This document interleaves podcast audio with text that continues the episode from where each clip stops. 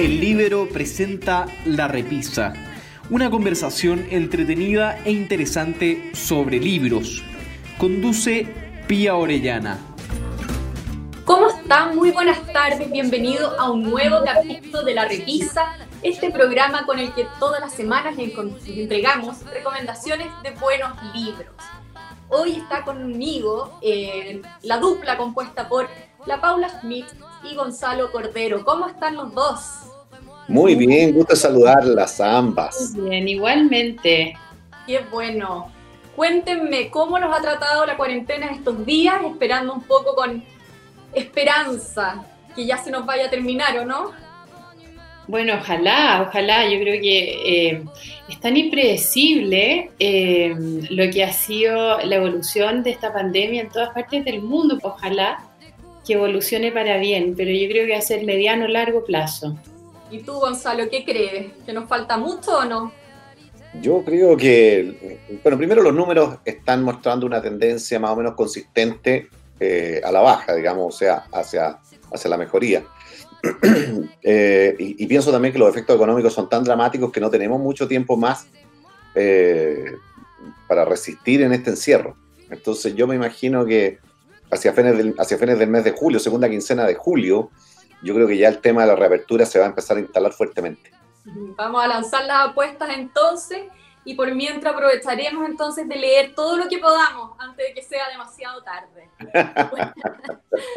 bueno, Paula, partamos hoy día contigo a ver qué nos traes hoy. Hoy día traigo un libro que es antiguo, que se publicó en 1845 y que es un clásico de un francés que era novelista y también que escribía obras de teatro, que se llamaba Alejandro Dumas. Pero Alejandro Dumas, el papá, porque el hijo, que se llamaba igual, también fue un, escritorio, un escritor súper eh, conocido. Este autor tiene más de 45 libros y eh, se hizo súper conocido por Los Tres Mosqueteros y por este libro en particular que se llama El Conde de Montecristo.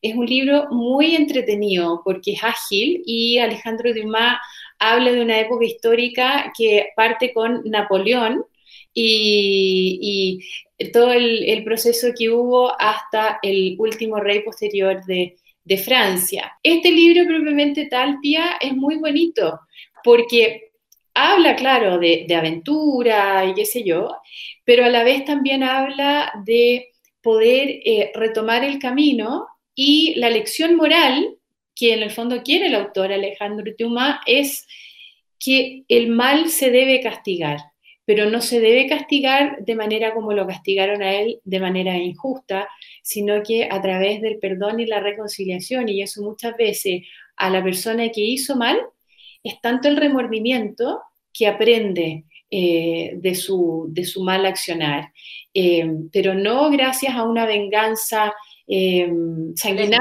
si quieres tú. Se han hecho más de 15 películas acerca de esta historia. La primera es de 1934 y la última es del 2002. y en el rol protagónico está Jim Caviezel, que es este autor, este actor que se hizo tan famoso con la película Mel Gibson, La Pasión.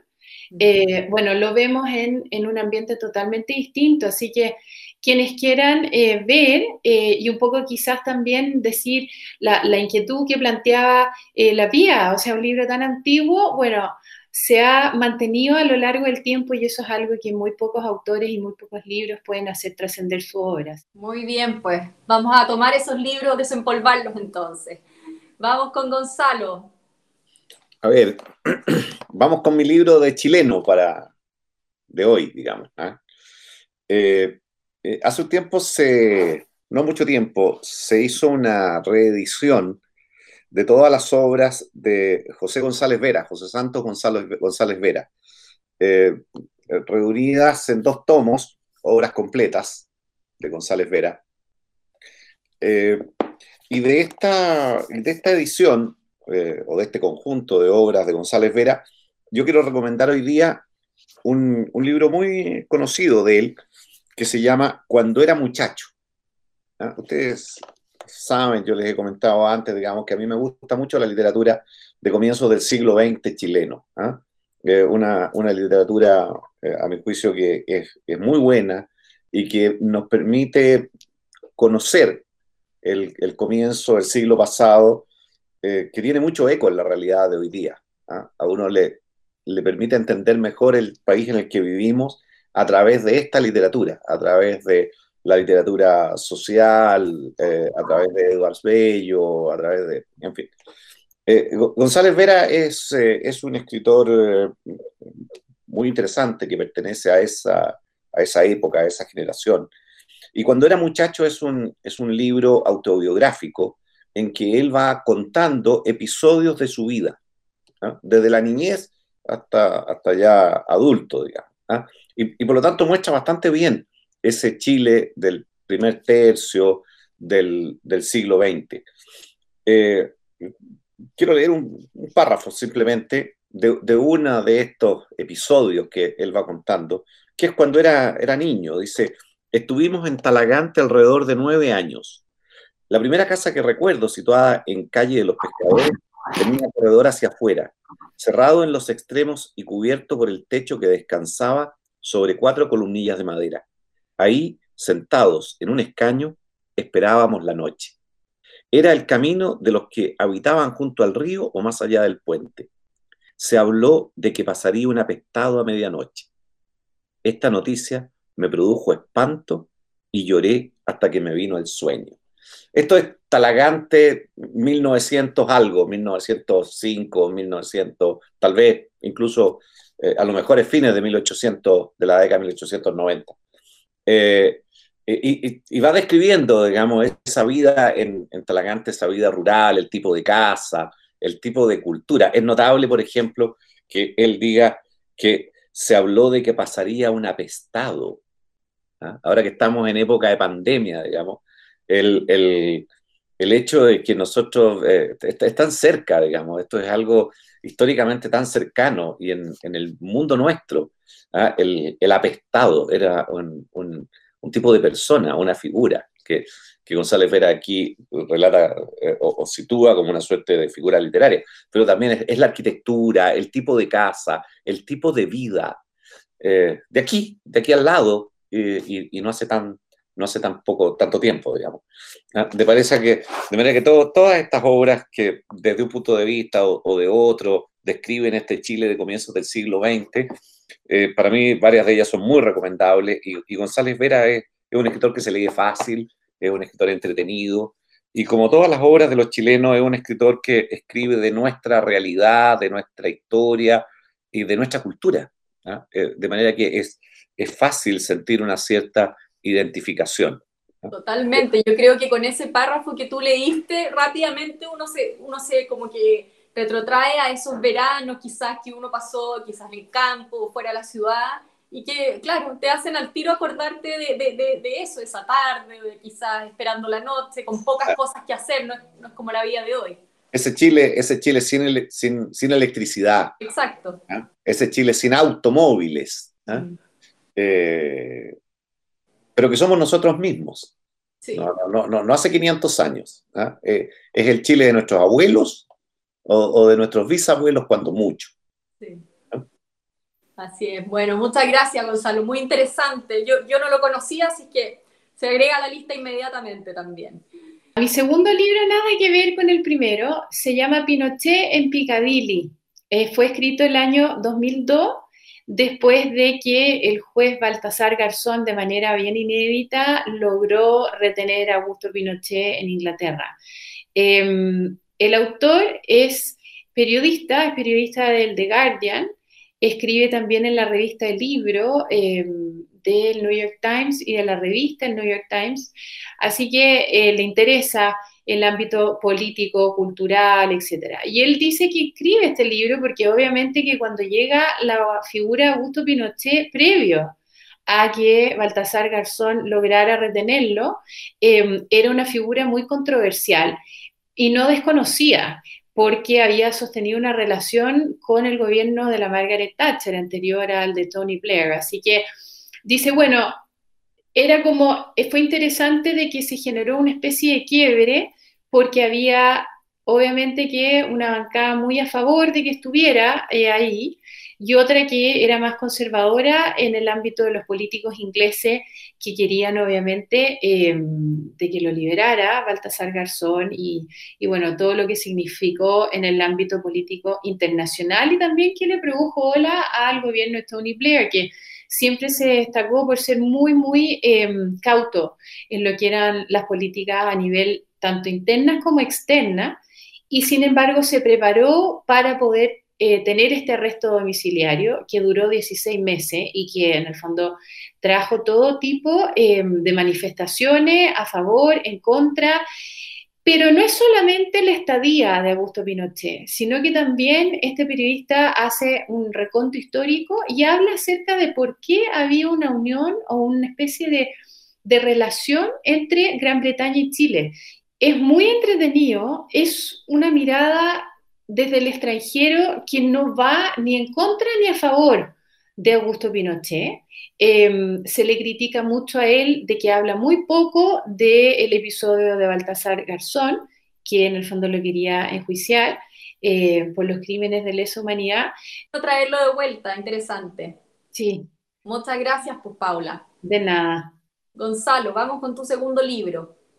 Mi segundo libro es un, es un libro que eh, yo considero que tiene un gran valor literario. Eh, porque, porque hace algo nuevo. Cuando, cuando se escribe, se escribe rompiendo los moldes, digamos, rompiendo los cánones tradicionales. Eh, nunca nadie hace algo completamente nuevo, pero sin duda que el, el, autor de este libro, con este libro, eh, marca un antes y un después. Me refiero a, al famoso A Sangre Fría de Truman Capote. ¿Ah? Eh, porque lo que hace Capote con una genialidad notable es un híbrido. Es un híbrido del periodismo, entre el periodismo, la novela, ¿ah? la historia es una historia real. Eh, la historia es, y hay algo también cuando yo, cuando yo leo a Carrer, al francés contemporáneo, siempre me recuerda un poco a, a Sangre Fría, porque si ustedes se han fijado, Carrer escribe unos libros que son una historia del libro que está escribiendo, que uno está leyendo. A uno le cuenta, eh, Carrer le cuenta a uno en el libro cómo escribió el libro. ¿ah? Eh, Capote, bueno, Capote hace eso, por supuesto, muchos años antes. ¿ah? Eh, Capote le cuenta a uno cómo escribió el libro en el libro. ¿ah? Y, y, cuenta la historia de su reporteo, cuenta y cuenta cómo va conociendo a los personajes, eh, describe la historia. Eh, bueno, yo, eh, es, bastante conocido, digamos, el, de qué se trata el tema. El tema es un, un asesinato terrible que ocurrió en 1959 en un pueblo del estado de Kansas, en que una familia muy tradicional americana, de la, de la América profunda, como se dice, eh, fue asesinada en su casa. Algo que para, ese, para esa cultura en esos años eh, era algo total y completamente horroroso, impensado. Eh, se suponía que este era un mundo muy protegido, muy seguro, digamos, ¿ah? el, mundo en el que esta gente vivía. y sin embargo, dos delincuentes entraron y los masacraron y, la manera como se cometió el crimen fue particularmente cruel. Eh, era un matrimonio, los hijos, los hijos eran niños, adolescentes, algunos, eh, preadolescentes, otros. Eh, el, libro causó en su momento un gran impacto, ¿no? y también, igual que, igual como lo que decía Paula con, con, lo del Conde de Montecristo, este es un libro que ha dado lugar a versiones cinematográficas eh, muy conocidas. Y luego ha dado lugar a versiones en las cuales el, objeto central de la película es Capote. ¿ah? Son biografías sobre Capote. Pero inevitablemente estas biografías sobre Capote eh, pasan por eh, la escritura de A Sangre Fría. ¿ah? la historia está muy bien contada. ¿Ah? La historia está magistralmente contada, es magistral como, como Capote se adentra en los personajes, en la, en, la naturaleza de los dos criminales, ¿ah? eh, y, y cómo nos cuenta la historia, la historia completa, y contándonos esa historia, nos cuenta mucho del Estados Unidos del, de la época de la generación de los baby boomers. El Estados Unidos post Segunda Guerra Mundial, post Guerra de Corea. El Estados Unidos que está despegando económicamente y convirtiéndose por lejos en la primera potencia del mundo eh, y cómo está cambiando Estados Unidos. ¿ah? Eh, yo lo encuentro de, de, los libros más eh, notables que yo he leído y su impacto en términos de una nueva forma de hacer literatura ha sido tremendo, porque nosotros teníamos, tenemos muchos casos de grandes escritores que comenzaron su vida ejerciendo el periodismo, ¿ah? eh, su vida literaria, digo, su vida profesional. Ahí está Hemingway, eh, ahí está Vargas Llosa, ah, ahí está García Márquez.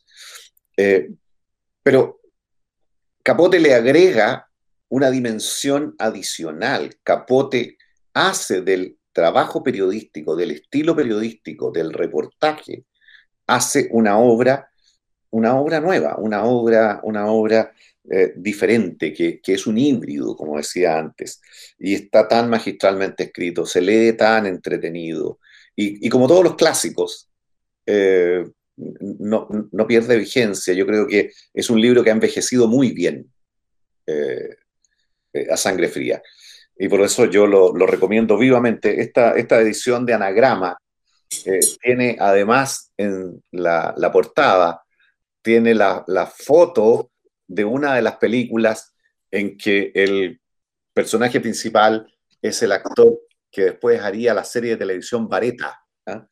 Y que, y que, después terminaría también cumpliendo una condena en la cárcel por el asesinato de su señora.